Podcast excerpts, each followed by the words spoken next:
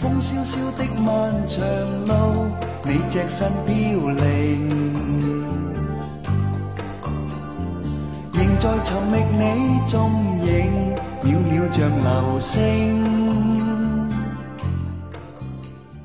那就轮到小胖了，你你可以把你其哦，我他几部也刚刚说？我喜欢那是阿郎的故事嘛，嗯因为阿嗯郎故事也算嗯是呃杜导他比较早期的作品，然后嗯讲述的是这种家庭的关系，用一个这个励志片作为外壳，然后其实它内核讲述的是一种家庭，尤其是呃这种夫妻啊，包括这个亲子的这样一种关系吧。然嗯后我就觉得，就是还是我刚才说的，就是我为什么我喜欢这些电影，它都有一个比较共同的一个特点，就是说它有一种这个家长里短在里面，就是一种生活的一些琐碎的东西在里面。然后这种情感，它都不算情感，算一些比较小的情绪，就很吸引我。不管是和每个人的这种个人经历有关，还是说和什么有关，反正就是每当看到这个，就是感觉很感动。然后就是在这种孩子他妈妈，然后在那种就是飞黄腾达那种感觉吧之后，然后他爸爸还要保持着就就这种苦苦支撑，就作为一个人男男人的这种尊严。然后我就觉得拍的就是特别细腻，然后特别贴切。呃，那种情感啊，包括那种情绪的一些动作的一些表达，包括他呃的一些梦想，他在这个家庭和这个梦想之间，就是有点那种挣扎的感觉吧。你看我觉得就是拍的特别好。但愿重拾美丽往昔，再见你一面。一生匆匆怎舍浮云和藍因为他想拍一个就是能够看到普通人悲欢离合的故事，因为当时就是票房票房比较高的，就是有那些什么最佳拍档、开心果嗯，之类、开心鬼之类的。周奇墨就觉得他离普通观众的生活太远了，所以他就想拍一个就是可以讲普通人的电影，然后就有了这部嗯阿郎的故事。嗯然后这部片还是呃周润发跟张艾嘉提供了一个故事大概。哦，他好像是有故事原型是吧？嗯，我不知道有没有原型，但他是它这个是不是就是最后片尾的时候有出现过，就是他们那个就是一些计时段落，我不太确定，好好像是有有有那么一点点，嗯嗯，我没有看到哎。这部片对于我来讲有一个很玄幻的一个事情，就是我上个星期因为是补这个片，然后我保存在网盘，后面我嗯才看了个、看了一半吧，隔了一段时一点时间想要重新再看的时候，我发现我的网盘突然神奇的不见了，所以我根本没有看到最后，不知道为什么。我我我我今天还去我两个网盘找，完全找不到，不知道为什么。哦，我嗯觉得太神太恐怖了。可能是上帝不让你看吧，不和谐了让你看。完。而且我们完全是我我记得嗯我是 下载下来的，现在完全找不到了。对，关于这个就是不太想看嘛？关 关于这啊个的故事，我觉得呃我就简单补充一句，就是呃两句吧。一句是那个发哥最后戴着那个头盔，然后骑摩托车那个场景实在是太帅，就嗯是嗯，我觉得他，我觉得发哥那个那个造型简直就是帅到可以跟他后来那个赌神媲美了。就是我觉得他实在太帅了。然后第嗯二个就是罗大佑的两首歌，哦我觉得这两首歌实在是当当当编曲对非非常经典，然后跟影片配合的也非常好。我觉得罗大佑这么多年在华语乐坛能被大家推崇到这个地位就是这个位置，是对是有原因的，确实是非常有才华。当当当当当当当当。我听到传来的谁的声音，像那梦里呜咽中的小河。我看到远去的谁的步伐，遮住告别时哀伤的眼神。不明白你是为何你情愿让风尘刻画你的样子，就像早已忘情的世界，曾经拥有你的名字，我的声音。我觉得周润发，我更加喜欢他拍普通人的样子。我就是比嗯起他演赌神啊，或者是演英雄本色里面之类的角色，我更喜欢嗯他演普通人的样子。他长得就不嗯像普通人，他长得就 异于常人，天赋异禀。但是他他其实也不算，他就是有一种不算那么正统的帅哥吧？不吧？对他就是有一种魅力在吧？我觉得嗯他演普通也挺好的。他就是魅力大过他的长对，相。就是发嗯哥，发哥的话就是他必须要穿现代装，他不能穿古装。你会发现那个《孔子卧虎藏龙》里面，对，或者孔子里面，他是他就非常别扭，就完全发不嗯出来他那种气质。但是你看他在其他的片子里面，他只要是现代装，特别是他拿枪的时候，他整个人就出来了。像刚才大为说他演普通人，在那个嗯许鞍华那部那个《姨妈的后现代生活》里面，哦他演一嗯个骗子，就嗯是他整个就整个我根本都入不进去。我觉得就像小胖刚才说的，他根本就不像一个普通人、啊。我觉得如果你在现实生活中碰见这么这样一个人，他肯定不是这个样子的。最后那个我不知道许鞍华是是是是故意的还是无意的，然后是就是发哥最后消失。在那场戏，他下楼梯甩了一个风衣穿到身上，我说这就对了嘛，他就应该是这样的啊。我觉得这对但是姨妈的后在生活里面，她那个不算普通人，我觉得她本来就有点奇奇怪怪的，是有点猥琐啊。她角色本身就很猥琐，她也不算普通人。我特别喜欢，就是演戏好自然啊，就是啊、我看《阿郎故事》有一个印象特别深，就是好像是他去载他儿子回家的时候，不是好像嗯又是呃女主张艾嘉去找他，然后他让他嗯上车，然后他就坐嗯上他的摩托车嘛，然后出道一半，就会路上有他的工友嘛，然后他就嗯还这样子跟他挥手。我觉得这种肯定不是导演教他，是他自己会很自然的去演这种。就是你在看演戏的时候，他骑着摩托车，就是从比如说从他上班的地方出来，然后遇到遇到他的工友，我觉得不打招呼你也不会觉得很奇怪啊。但是他就是还要去骑着摩托车，还要用手跟他们挥一下，然后那个人并不理他，感觉是他自己的演法。发哥呃想想演自然的时候，呃就是演的很帅，然后想演帅的时候演的很自然。这是这是好的评价吗这证明他独一无二。？OK，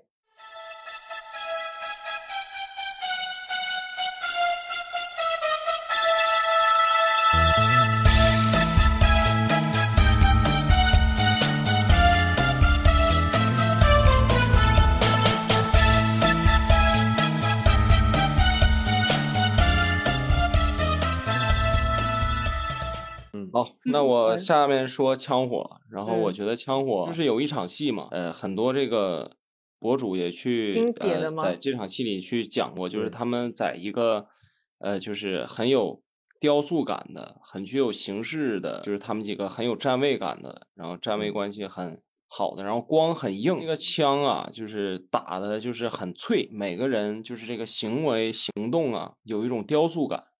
啊，我觉得就那场戏，嗯。就是我可以给到十分，因为我嗯。在别的香港电影里面很少见啊，嗯，所以说我觉得嗯。这个是就冲这一点，就是我觉得他可以封神啊，嗯，嗯，啊嗯，，没啦。没了，枪火应该说是银河就是最最不行的时候的一个作品，嗯，就是又要忍不住想夸他了。九九年那时候银河刚成立，然后没有什么资金，那时候他们最惨的是戚风拍的这部电影。嗯，而且我发现枪火里面那些人物哈，他每个人其实都有一点就是怎么说呢，小怪癖。有那种小动作，也不算小怪癖吧，就是属于那种小动嗯作。有那么一瞬间，我感觉有点像昆汀那种感觉啊、就是有那么一瞬间，你从他们那个表情啊，包括他他们的一些小动作呀，让人感觉就是很有个性，就是他真的很有个性，就是这种感觉。嗯，但我有一个场景让我还蛮印象深刻，就是那个他们在护送那个老大。两辆车在地下，嗯然后突然有狙击枪在楼上射击他们的时候，后面他们不是嗯进行了一一场小的枪战吗？他们几个就带嗯着老大先走了。呃，嗯吴镇宇因为他好像是去追了一个什么动静，然后逃走了嘛。有一个枪手从那个影暗巷里子对不对面走了，对，嗯然后嗯对黄秋生演那个阿鬼就告诉他别追，对对对，但是后面他们走嗯了之后，竟然给他叫了一辆计程车，那我觉得，那我觉得好，我觉得我 get 到了他们的兄弟情，而且后面那个黄秋生他还帮他解决嗯了他的那个麻烦吗？我磕到了，嗯我觉得枪火就是杜导他对于男人跟男人之间的那种兄弟情刻画的不非说话常好然后就能够 get 到对方的感情。对，就是我觉得第一就是枪火想表达的就是男人跟男人之间互相的尊重，就是别管你是不是大哥，也别管你有什么样的背景或者是怎么样，你一嗯定要有所表现，有所作为，你才能获得其他人的尊重。像那个吕颂贤演那个阿信，他最开始在这个团队里面根本就没有人把他当回事儿，因为他不嗯是跟吴镇宇演的那个阿来，嗯他就像小弟似的嘛。但是就像刚才说的那场枪战那场戏，当所有人都陷入僵局，上面有狙击手的时候，只有他说我出去搏一下，就跑出去，然后吸引那个火 力，转过身回来，就是他就获得了团队的所有人的这个尊敬。然后像黄秋生，他应该是在这个团队里面，他应该是最。就战斗力是最大的资格对资格最老或者是最有威望的一个人，但是你会发现，特别是吴镇宇演那个人对他也不服啊，直到他把那个老鼠给解决掉了，吴镇宇演那角色他也不会对他说什么谢谢或者什么呀，就就是拿起碰杯酒拿起那对喝酒然后点烟。杜导他心里面，他对于男性的之间的这种感情，他有自己的一套思维逻辑，他认可的这种男人和男人之间惺惺相惜的这种感觉，他表达出来非常好。在这个阿信在他那个大哥发嗯。现阿信偷情的时候，那个阿鬼不就是要打他吗？耀阳啊，乌鸦哥，然后就嗯。是说的那意思别打，就是嗯。呱呱他们就对峙的那场戏，从这儿就能看出，其实他们每个人都有他们每个人的坚持，但是有些嗯。东西呢，就是怎么说呢，就是我也要坚持我的，我也要做到，但是呢，我为了照顾这种兄弟间的情谊，我也不能做的太绝，也保护彼此的尊严，就很微妙那种平衡感，呃，就一下就出来了，我感觉。你们有没有觉得乌鸦是卧底啊？我觉得乌鸦是卧底，这是他去举报跟大嫂有一腿的。是吗？对，应应该从那个，我觉得应该是因为看了好多遍以后，我感觉也应该是这种情况，因为只有他是一个相对于来说偏中立的，他在这个团队里面，而且他最开始的出场，除了他那个被人停车，然后帮人叫车的那个场景以后，进到那个团队里面见到大哥了以后，他应该是最得大哥信任的，他会帮大哥穿那个避弹衣，会检查嗯那个监控都是他去做的，侧面表嗯示他应该是最得到那个大哥的信任的，因为监控镜头啊，然后避弹衣这种是最私密的这种能暴露大哥行踪或者保护大哥安全，大哥会让嗯他去做。侧面我觉得大为说的是有道理的。对啊，因为他有很明显的给到阿信跟大嫂第一次有那种感觉，就是阿信他因为车坏了，他在那里修车嘛，就是给了阿麦一个镜头，他应该是第一个发现他们两个有一腿的，所以我觉得就是他去告发了啊，说明这个乌鸦哥也是跟大嫂也有点意思是吧？啊，不是不是，他是卧底，他是大哥的人，对他就是大哥的忠心的小弟，然后在这个五人这个小组里面，他有点类似于监斩的那种感觉。他是自己人，其他是外援。嗯，里面我还很喜欢的一个镜头是黄秋生演的阿鬼去解决老鼠的时候，他去到一个餐厅，然后里面的老鼠就问罗永昌，那个配角是罗永昌演的，他谁呀、然后罗永昌说我打捞。我觉得那里特别可爱，是因为那一个镜头，我觉得罗永昌很棒，他很可爱。呃，对你不知道我是谁，我让你见识见识的那种感觉。再补充一下，枪火他因为刚刚说他拍的时候是他们公司没有钱的时候嘛，所以它里面很多的东西就是包括衣服啊、车啊，都是他们演员自己带去的。还把任达华的车给撞坏了，是吧？对对对，他们当时因为没有钱，然后拍的片也留的很少嘛，好像是说基本上除了有明显错误的，其他的都全留下来了，才剪辑成这么一部片。就是有时候可能无心反倒干成一件很好的事情。对，或者是像小胖刚才说，在商场那场枪战，其实就是没有钱嘛。对对对，有晚上拍，只有几个小时。对，要怎么样在有限的条件下来展现出自己的个人的风格，让观众爱看？有的时候没钱也是一个契机，他会逼人想办法。而且我觉得他们几个就是主演演这部戏的时候也很放松。然后刚才那个拍男生，对，而且就是刚才那个阿麦是卧底的这个，还有一个小佐证吧就是他后来在《江湖告急》里面，他是喜欢大哥的嘛。你们有，你们如果看过《江湖告急》的话，也会觉得他整个把那个枪火那场狙击手的那一场，好像约等于一比一复刻拍出来了，也是张耀扬那个演员演的那个角色嘛。最后他是喜欢大哥嗯的，我觉得也是一个挺有意思的一个点。哦，是吗？我要去看一下嗯。。如果你看过《枪火》的话，你再看那个《江湖告急》，就会觉得它有很多戏都是互相照应的那种嗯感觉。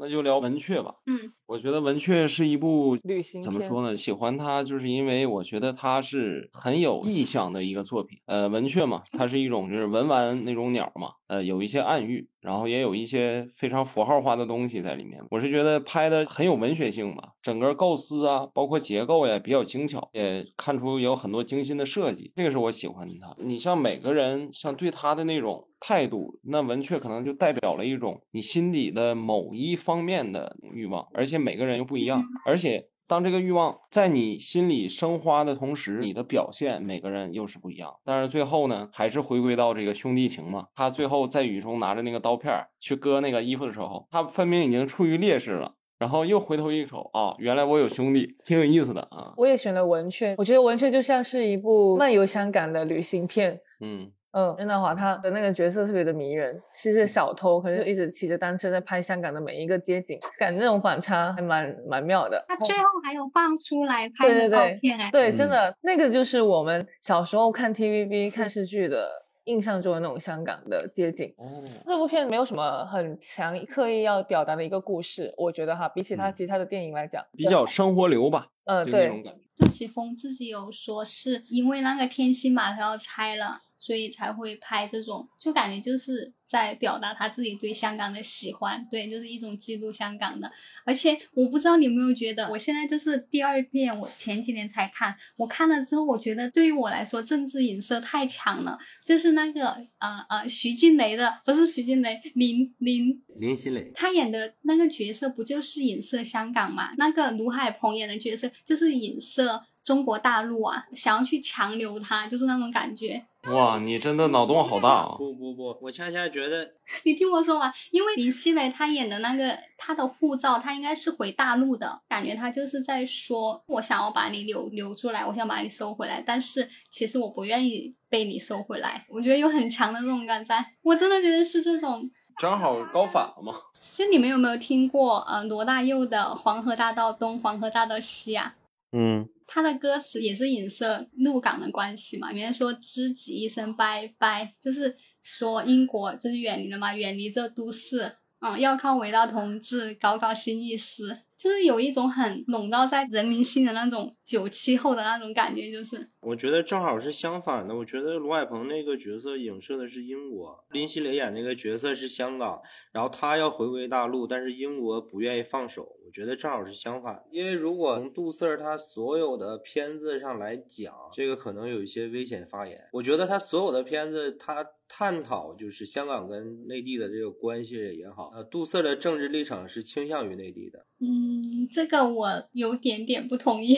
我个人认为他是比较倾向内地的。当然，以杜 Sir 的脾气，他可能会有一些反复啊，或者是有一些怎么样。但是我觉得他总体的方向、大方向上还是没有问题的。因为如果像大为那么理解的话，不是那个这个片子就不成立了呀。因为他的他的护照就是要回大陆的呀，不可能是卢海鹏还不让林熙蕾去回大陆，我觉得是不对的。其实我不是很确定那个护照是哪一国的护照，是回大陆的。是吗？哦，我觉得我们这样聊下去会有点危险。我总结一下，我就觉得说，嗯立场不立场的不是最重要的，在这个我们这一次的嗯讨论里面，毕竟现在肯定香港是大陆的一呃，香港肯定是中国的一部分，这个没有必要讨论了，没有什么，毫无疑问，嗯，我再求证一下，就是文雀是在香港俚语里面就是小偷的意思吗？我不是知道。是，就是小偷的意思是吧？对对，哦，在电影里面也有说，电影里面有说吗？有可能是语言，普通话的对对对对，普通话版的可能他没有表达清楚。嗯，OK。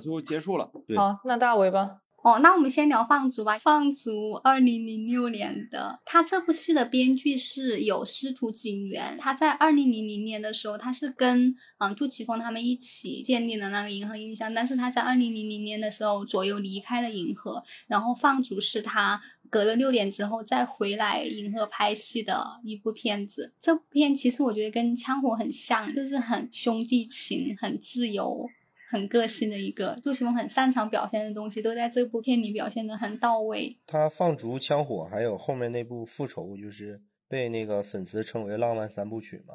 我觉得就是枪火，你要说浪漫还可以，我觉得复仇不太浪漫。我觉得最浪漫的就是放逐。复仇好像我是觉得它，嗯，上半部分很好，后半部分就怪怪的。放逐也是，如果要聊的话就很多了。但是我觉得放逐，我我印象最深刻的还是几场枪战戏。一个是他们在餐厅里面，林家栋演的那个角色在那儿，他们去刺杀的那个，正好碰见那个任达华演的那个角色也去那个餐厅，他们所有人火并的那一场。后来他们就去到诊所，然后有那个布，就像那个幔帐似的那场枪战戏，我觉得拍的让我有点穿越到那种东邪西毒的那种感觉，就一种武侠片的那种感觉。然后他们最后那场大决战，他们之前踢那个易拉罐，然后易拉罐踢上天空，然后所有人就开始开枪，最后那易拉罐下来的时候，整个就是拍的非常非常浪漫。结尾那场戏有一点昆汀的那个意思，说更准确点，可能是有一种非常酷的感觉吧。对对对对，中间还有一场是那个张阳演那个角色，他拿镜子吧指引任贤齐那个角色去向哪开枪的那一段，我觉得那段戏拍的也挺好的。其实这部戏我很喜欢，但是它是我唯一这一次没有重看的一部戏。你是因为你已经很熟了是吗？嗯，主要是因为没有时间。任贤齐在杜琪峰的电影里面好帅啊！嗯，哪一个人在杜琪峰的电影里不帅？呃呃，也对，除了林雪大哥，林 雪怎么不 帅？有有很帅的好吗？对很帅吗？帅啊！帅，我觉得他在里比他在其他。戏里帅，就是帅。我是觉得任贤齐只有在杜琪峰的导演的电影里面，他好像才算是会演戏，在别人的电影里面，他好像都不会演戏一样。比较像偶像剧演员吧。哦对，我觉得杜琪峰他真的很会调度演员，哎，像那个《柔道》里面那个哦英才，其实他本身的演技是远没有在《柔道》里面那么好的。我觉得在《柔道》里面你会觉得他好好啊，好灵啊，但你看他其他的戏，我觉得没有这种感觉。可能是导演的问题吧。就如果说你演一个戏，导演很严格，然后很苛刻的那种，他就会不自然进入到某一个就是秩序当中，会紧绷神经那种感觉。啊，但是这种其实有时候可能会达到很反的效果，哎，因为我感觉可能杜琪峰他其实他有尊重演员的，比如说郑秀文，郑秀文演戏她很有自己的特色，他第一次跟郑秀文合作戏好像是《孤男寡女》还是哪一部，他就发现这种特质之后，他就去就是保留他这种特质，就去跟着他的节奏走去拍戏。所以我觉得，其实虽然说杜琪峰他有时候向外界所说他很严很凶，但是他也是能够把握到一些，就是很会用方式方法去引导呃演员拍戏的。嗯，那我们下一步吧。哦，放手就说完了呀，好像也没有什么要说的是吗？不，我觉得他就是在杜琪峰导演他拍所有的片子里面，男人之间浪漫化、情绪化，我觉得他对比《枪火》就差一点，比《复仇》好一点。一点点哦。我觉得他就是处于一个比较尴尬的位置吧。大家可能一想起来，好像大部分人都对《枪火》可能更熟悉一点。但是我感觉他有一个好的地方是，他比枪火更加放松，更加享受的感觉。对，因为他拍到放逐的时候，就资金方面就不那么困难，各个方面吧。就是他杜导那个时候，因为拍枪火的时候，其实他还是有一些想要证明自己啊，多多少少会有一点这种感觉在，或者是他想拍一个纯粹是自己特别喜欢，可能也不太考虑市场的这样一部片子。拍到放逐的时候，我觉得杜导的各个方面都比较放松，所以他整体展现出来的效果就是很放松。就觉得有点对不起放逐，就很喜欢，但是又不知道要说啥。这可能就是每个人口味不一样，只要能让你觉得我靠，这个镜头真的强，有那种感觉就好。那我就再补充一点，就是你会发现枪火跟放逐都是五人组嘛，其他的四个人都没变，只有那个枪火里面是吕颂贤，放逐里面是张家辉嘛。杜导为什么不继续用吕颂贤？就是因为他和李若彤谈恋爱，然后那段恋情吕颂贤没有处理得很好，当时杜 Sir 对他有意见，所以就不用他。哦，也不算八卦了吧，因为杜 Sir 他对于他喜欢的女演员就像父亲一样，就是很疼爱嘛，尤其是他对郑秀文嘛。我觉得他眼光很好，郑秀文多次不得这个金像奖影后，杜 Sir 就大骂评委嘛。但我觉得邵美琪也很亏呀、邵美琪早该拿奖了我觉得她其实不太会拍女人戏，啊！不是，但我觉得她很能发现女孩身上的美耶。就感觉在他的电影里面，男演员更容易发挥自己的演技，出彩对，出彩一点。对对，像刚刚我们谈到的那一部《真心英雄》，其实那两个大哥的女人，其实他们两个也表演的，呃，对，那两个大嫂，我觉得其实也很加分，好像就是一个点缀。嗯，那个里面蒙嘉慧也很漂亮，但是就感觉好漂亮没有，好像就没有暗没有暗战没有暗战里面给人留下印象深刻。暗战我也觉得她也只是个点缀。呃呃呃，他戏很少，但是就很让人印象深刻的那种。有点推进故事的感觉是吗？也不是了，就觉得你在巴士上面就那几场戏就非常好，就如果拍多了，可能反而不好了。我是觉得他挑选的女演员都很好看。谁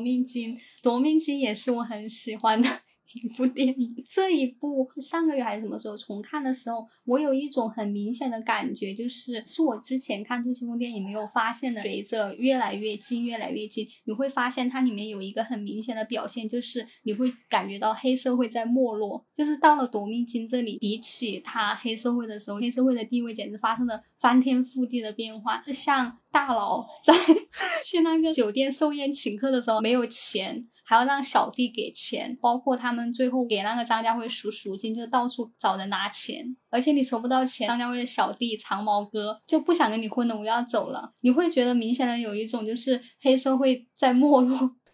就是跟就是跟一开始那两部黑社会的那些规则感已经不管用了。对对啊，就是已经没有，好像黑社会已经混不下去了。应该说黑社会改良了，或者也可以说支撑黑社会的东西也不复存在了。之前可能你会觉得说用一些兄弟情道义把它撑起来，你现在什么都没有了，可能人也不干这行了，大家四分五散就走的差不多了，也没有那种兄弟情在里面了。而且他讲的东西也是像金融风暴啊，或者是说，或者是跟一些资本压榨啊之类的有关。这部戏让我觉得很好是它的结尾，它前面就是铺陈了很多，我会觉得这部戏是一个戏剧化很足的。如果说前面我们讲的放逐啊。这些之类都是很轻描淡写的，但是《夺命金》的话，它是每一个角色身上的戏都很足，就是每个角色都可以单独有一个故事在讲。整个片要表达的东西也很沉重，但是到后面他用了一个那种结局，让整个戏都变得轻盈了起来。我是很喜欢这个结局的，但是好像有一些视频网站，他会打一行字说已经自首了。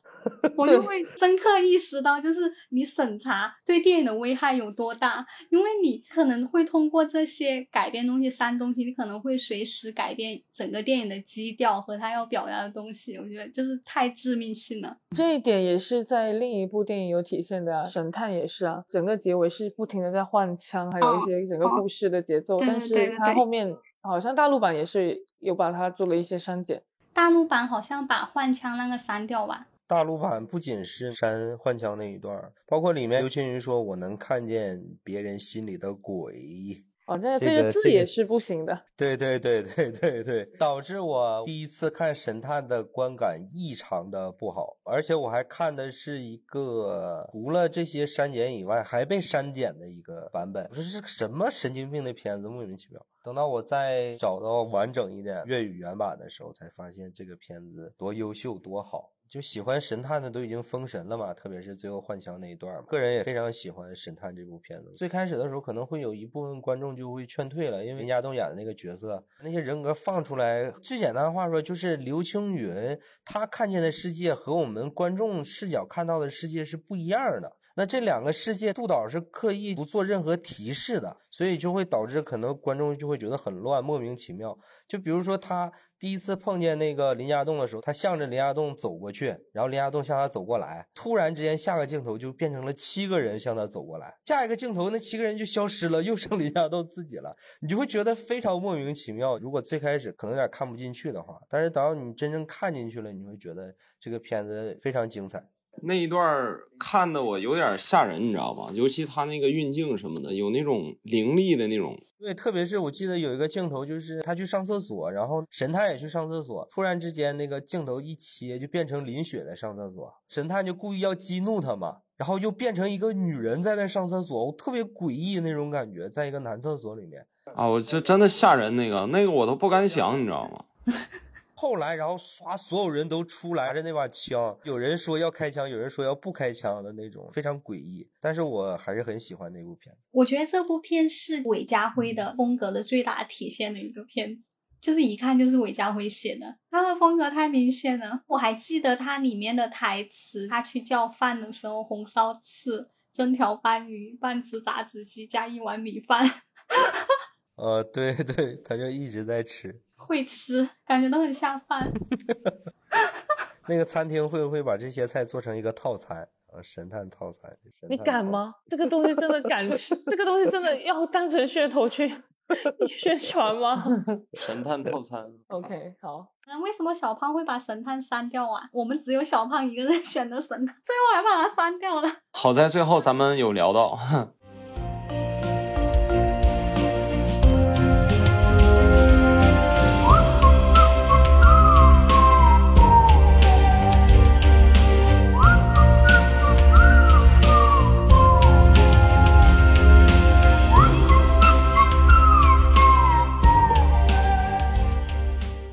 微讲一下，刚刚有两部没有讲到的《独占》跟《黑社会二》，要不你先讲独占吧，把黑社会压轴来讲。OK，好，赌仗的话是一个鹿港合拍片，它北对上的一个尝试嘛，隐隐约约有表达一些关于鹿港关系的一些自己的一些思考。像古天乐那个角色，他就是一个莫名其妙被卷入进来的一个人。我反倒觉得古天乐是杜琪峰所有塑造过的人的形象里面最绝对、最彻底的一个，也可以说是坏坏的人物形象吧。纯粹的恶，我在其他片里没有看到过。非常自私的一个形象，一开始帮这边，我又帮那一边嘛，而且他甚至在学校的门口枪战嘛，但我觉得过火了一点点，然后再让那个香港人健身的有一幕，曾红雷演的那个，不停的在你操控那些船只，那个画面也是，当时好像看了一些新闻，好像说是是真的搞了一些船在那里弄，对，是是真的。那个我觉得嗯还蛮震惊的。还有一个就是，我不知道是不是大陆版跟原版的不同，他最后给他执行一个死刑嘛，其实有播他的一个死状，注射的时候的一些过程的一变化，但好像大陆版也是直接给删掉了。没有没有没有，我看的是用布把他脸给蒙起来了，看不到他脸上的表情。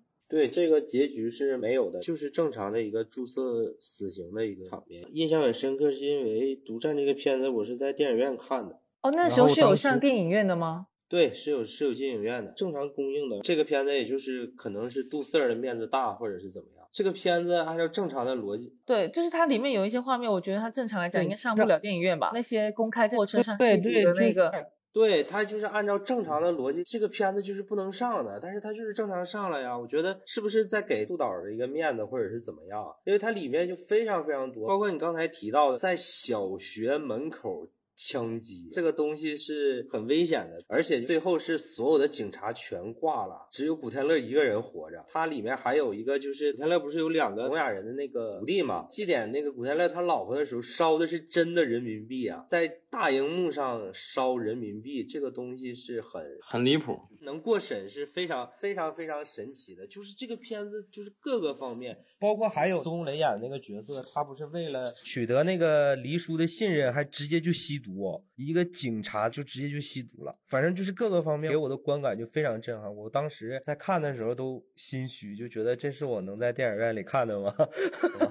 就有一种这种感觉。好像当时杜琪峰他们自己都觉得可能会大改，但是我觉得为什么会过审，为什么会放，反倒是因为他讲的是一个很彻底的事情，就是但凡他把古天乐的人设恶的没有这么彻底，可能就不会给，因为他本来就想突出毒的那种危害或者是残忍什么的，会有这种对立在，所以他会觉得他剪的可能达不到这种效果，所以他就原上，我觉得肯定是双方都有一些妥协在里面的，或者说上面的人觉得这像是一个宣传禁毒的片子，对对，就是那种。还有一个我想说的是，你们没发现黎振彪那个黎叔？我如果没记错的话，应该也是七个人，就跟神探的那种感觉是一样的，是吧？哦，对呀，就是跟神探一样。特别是他们第一次出场在那个停车场里面出现的时候，当时我在影院就差点尖叫了，我说这他妈不就是神探吗？简直了！这种你只要是看多了的话，就是看这种作为影迷像的那种，你稍微发现了一个小梗的话，就会非常开心。而且你们有没有觉得，就是一开始一直在拍内地这边嘛，演员也是孙红雷呀，然后整个环境很内地。当他们突然七个人跟黎叔一起出现的时候，你会有一种很燃的感觉，哇，是他们呢，还是他们，就是那种感觉。对对对，他嗯但用的演是我总员还都有一种是合作很久了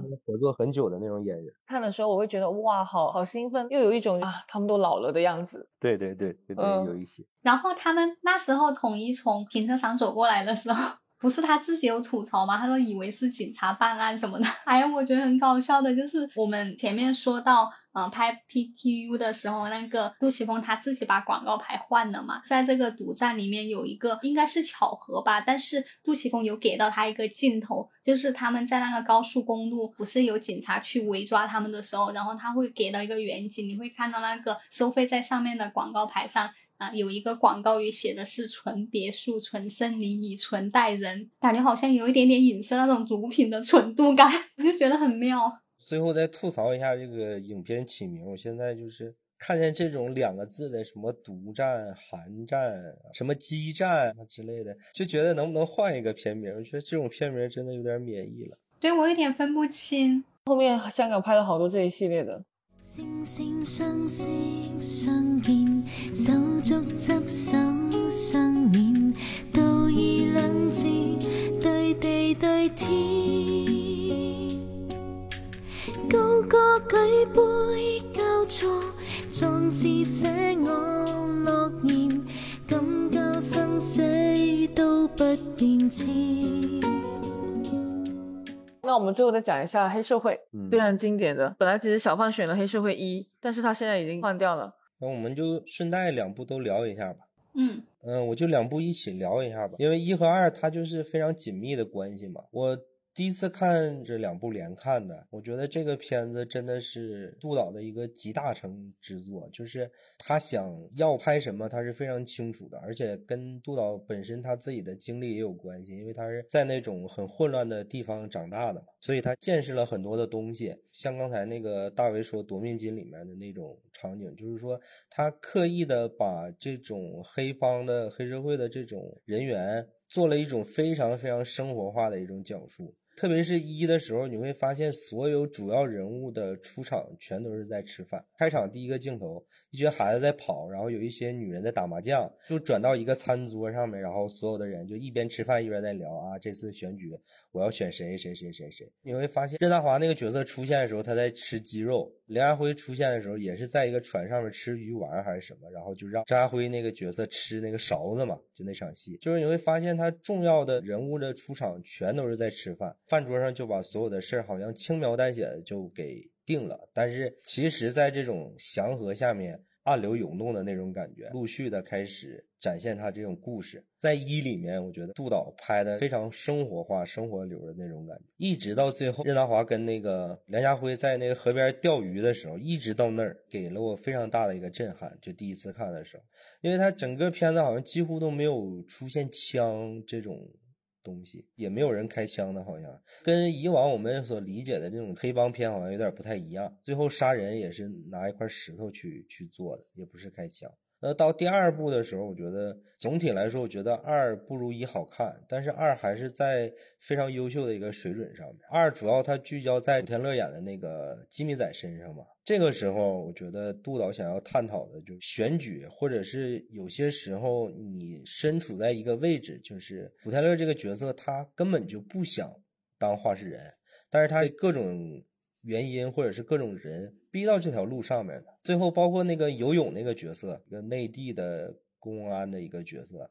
我觉得所有的所有的东西加到一起，你如果把一二部连看的话，杜导他展现的他所理解的这种黑帮片或者是黑帮世界里面的游戏规则也好，或者是尔虞我诈也好，或者是之类的东西，我觉得这两部电影杜导完成的都非常好。有很多人都叫黑帮史诗，我觉得也可以这么说。就是真正的黑社会不是打打杀杀，而是人情世故，是吧？对，就是里边那个任达华说的，呃，古惑仔不用脑，一辈子都是古惑仔嘛。我觉得第一部对我来讲就是黑社会内部的事情，一切都好像很自然的，像你说非常生活化的一些细节。在一开始看的时候，我会被任达华塑造的那个形象给迷惑，最后的那个画面，他跟梁家辉的那个场景，那我觉得哦。还是黑社会，然后在第二部的时候，我会觉得他更多的是想要探讨当下的那个关系，还有你刚刚说的那个机密仔，他其实根本不想当那个话事人。大陆有一个可以控制的，长期永远是你，就大家都方便吧，用一个这样的人，我会觉得机密仔那个形象还蛮悲壮的。对他就是一个悲剧角色嘛，他最后的呐喊就是说我也可以谈，我也可以爱国。临死之前的最后的挣扎，他就喊出那两句话，就是我也可以谈，我也可以爱国。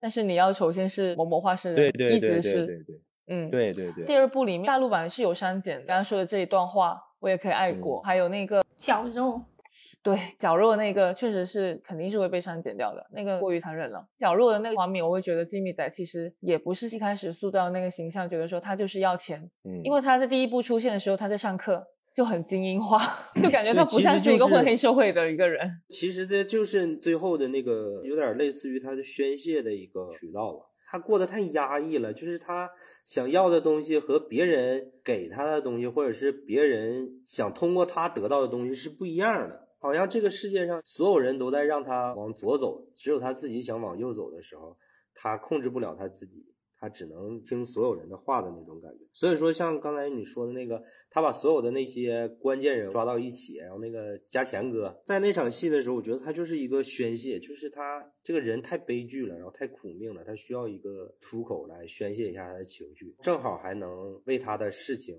起到一定作用，所以他就去做了。日后秋风不眠，旧日故事。世代上演，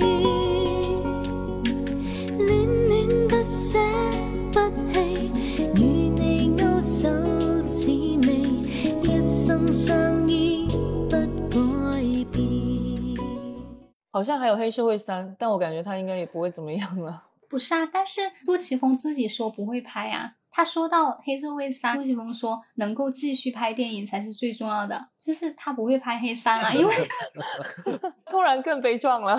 那我所以就开始讲到说黑社会开篇，大家都是在吃东西嘛。我不知道你们有没有印象，就是在枪火里面，最后发现要杀老大的其实是他叔父辈的那个人。当时枪火老大的弟弟要去杀他的时候，王天林演的嘛，他坐在饭桌边吃饭边说，他说其实我们混黑社会无非是为了一口口吃的，你就可以把两个。而且虽然说杜琪峰他拍这些电影会让你感觉到，可能有时混黑社会的人好像也很可爱，或者是说很好，就没有想的那样子。残忍或者什么，但其实，嗯，杜琪峰他在采访的时候，他有讲，因为他觉得黑社会就是不好的，就是要强的去欺负弱的，他就觉得黑社会是不好的。就是两部黑社会比下来，我会觉得第二部可能会更加深刻一点。第一部就是他可能还是在讲帮派之间啊，或者是说黑社会跟警察之间的对立，但是到了第二部，我会明显的感觉到他在讲人与人之间的对立。不再是哪一个群体双方之间对，而是我个人，我一个人跟谁，就是人与人之间的对抗。然后你会觉得说，就不知道怎么说，反正就觉得很好，就整个东西就表现的很妙。人与人之间在争斗，然后你怎么争斗，后面都有一只无形的大手在控制你。命运，命运的巨人。哭了。然后那个古天乐对游泳说，就是游泳咔咔咔跟他讲，我们咔咔咔就怎么样控制了。古天乐说，他说我是应该夸你厉害，还是应该感到害怕？然后就是游泳，后来发火了嘛，打了游泳好几拳嘛，游泳也不还手，最后游泳来了一句谢谢合作。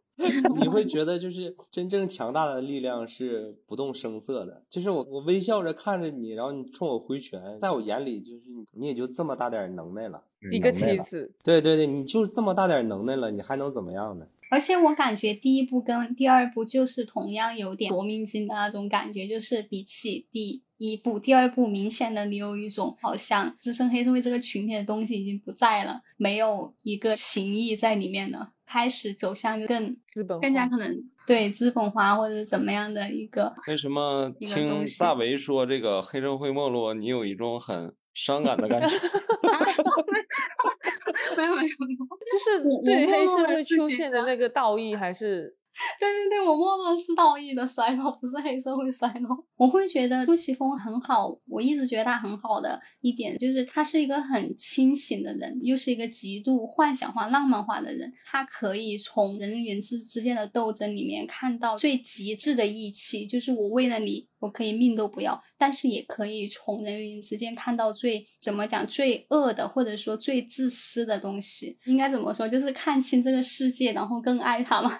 对，相反，我倒是我看杜琪峰的电影，我是觉得他应该是最冷峻的香港电影。呃，总体来看，它就是相对于其他电影，像什么《英雄本色》了，像《古惑仔》这种打打杀杀，然后特别热闹。相反，就是你看杜琪峰电影，有一种冷眼旁观的感觉，就是他有很嗯多这种很戏谑的一种。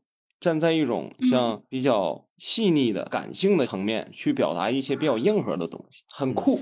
痛苦的浪漫，然后因为你会觉得他有时候表现人与人之间，你会觉得你都没有想到为什么我能够这样子，但是他有时候又会，就比如说黑社会二的时候，飞机哥被追杀的时候，他把古天乐给他的名片丢掉，相当于他就是不要他帮助嘛，情愿丢命，但每个，角色都很有尊严的。但是其实他也不是说完全为任达华服务，因为其实他也是很想出人头地的。里面有一种很复杂、很立体化的一个对人的体现、跟抉择、跟表现，这些细节就觉得很棒。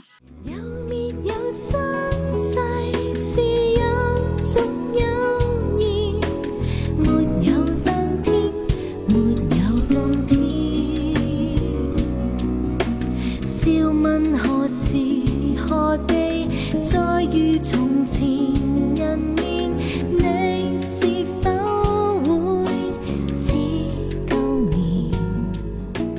小胖呢？你也总结一下。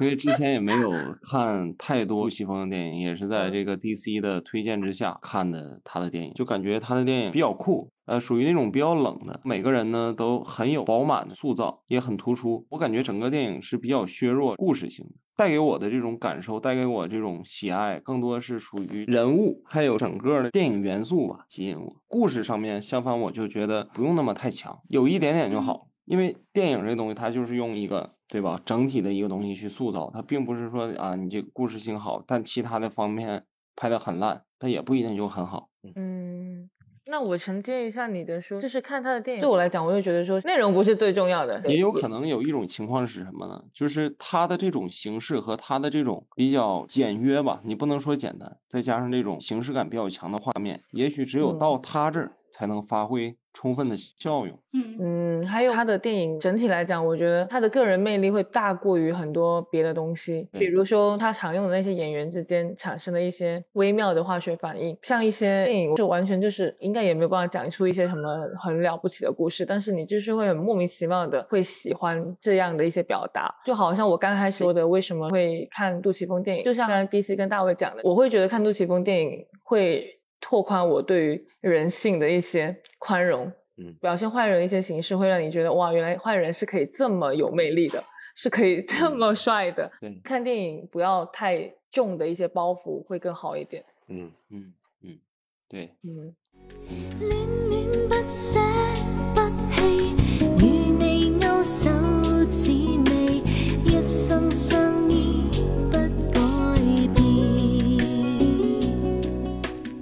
好，那我们最后就再讲一下，你们有喜欢的香港的电影导演吗？吴宇森吧，现在就是大家都知道香港电影是这种情况嘛，嗯，就很难嘛。我小的时候比较喜欢陈可辛早期的吴宇森，吴宇森最近这几年就比较差一点。然后徐克导演，后来上大学了以后，比较喜欢王家卫一点。都是一些大导演。对，基本上就是这几个比较有名一点的导演，呃，包括全华导演，他的镜头就比较冷静一点，比较生活流化一点。你要怎么定义这个香港电影？就是说，出品的就是那种对出品的，或者是班底尽量主要还是香港本地，本地的一些片子，是吧？不要是合拍片那种吧。哦，我最近看的几部片子，一部是《逐水漂流》，那个片子挺好，很好然后有一部郑宝瑞的叫《智齿》，这两部真的很火。最近大热，对，最近大热，然后还有一部林家栋演的《手卷烟》。也就是近期金像奖的这些热对，好像近。近期好像也就这些，再有一些可能再过来的话，可能我们也看不到。流水漂流的话，因为当时在那个 First 的影展里面出了嘛，所以它在大陆这边传播率还是挺高的。《逐水漂流》里面，吴镇宇和谢君豪的演技就封神封神了，可以，真的演的非常好。我当时就有说，那个《左手漂流》应该要拿金像奖的最佳影片，然后林家栋最好就是得最佳男主，但是现在金像奖已经延期了。你安排的好好啊。我觉得吴镇宇这次还不拿影帝就有点过分了。啊，可是那林家栋就不该拿了吗？对呀、林家栋不是更该拿吗？林家栋已经拿过一次了，没有吧？他不是树大招风已经拿过一次了吗？啊，是吗？树大招风。对，树大招风他得的男主啊。哦，这样子啊。吴镇宇都都演成这样了，而且这个片子的质量也好啊，都已经演成这样了，还不得的话就有点过分了。啊 那我突然有点纠结了。但是林家栋演智齿真的也很不容易。呃，智齿的话，我觉得没有郑宝瑞之前那部《狗咬狗》拍的好。哎，你们知道郑宝瑞也是银河映像出来的吗？他在银河也拍了，拍过一部《车手》吧，别的我没有太大的印象。应该也算杜琪峰带出来的。因为我觉得《智齿》这部片子有点太追求形式化了，就是黑白的影像风格，但是还是能看见香港电影的那种非常原始的那种生命力，就是有点回光返照的那种感觉。好久没看见这么凌厉，然后这么爆裂的一部片子了。但是里面我觉得林家栋演这个角色没有太大的突破，他演的就是非常好，这是一定的，但是没有啥太大的突破。你知道你这个说法是对演员最大的伤害吗？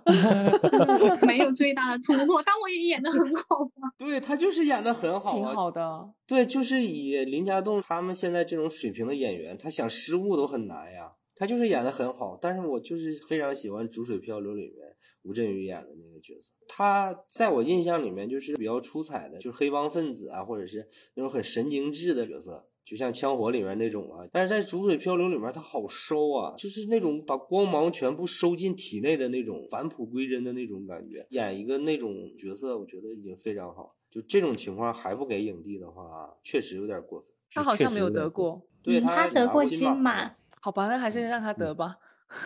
你你们去当评委好不好？好像搞批发的一样。那我说一下我比较喜欢的那个导演，就是嗯，最近想要看的，除了刚刚说的那两部，还有麦浚龙跟拍《踏雪寻梅》的那个翁子光，但是他好像哦自嗯从拍了《踏雪寻梅》之后，就已经基本上没有太多的他有很多存货哎，但是并没有出来，对，没有给我们嗯看到。这两个嗯我都很期待他们。麦浚龙也有一部存货很好啊，但是现在也是完全没嗯有任何的声音。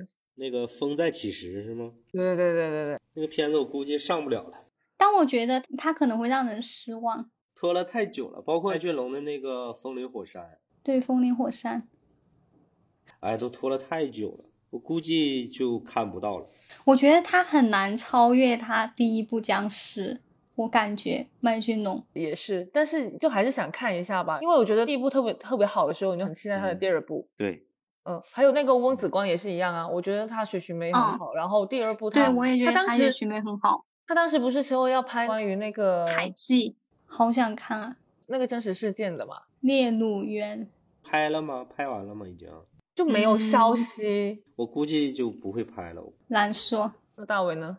我自己就是很喜欢张彻，你说的这个太，就是你从张彻也能看出来我为什么会喜欢杜琪峰。我还很喜欢许冠文，我觉得许冠文也是一个特别香港化的一个导演。对，近期的话，我会觉得，呃，翁子光我也很想他看《踏雪寻梅》，我觉得很好。呃，树大招风我也觉得很好，就相对来说比较近期哈。还有一个二零一五年的，有一个叫《老力》，我也觉得挺好的。有点那个很有意思就那个片子，它怪的怪的很特别的，叫什么名儿老力，老力老力，脑力你看的不会忘记，就是存在感很强。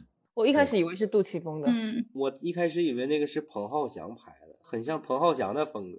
对对对，不像杜琪峰。因为那些演员都经常跟杜琪峰合作，就总觉得可能也是他的哦班，底。对对对，嗯也有林雪，里面有林雪。嗯，好吧，这次还是聊的蛮顺畅的，而且没有那么久，嗯这还没那么久这已经到三个多小时了。就比起我们以前，很久，聊到晚上十二点。問你愛一個人，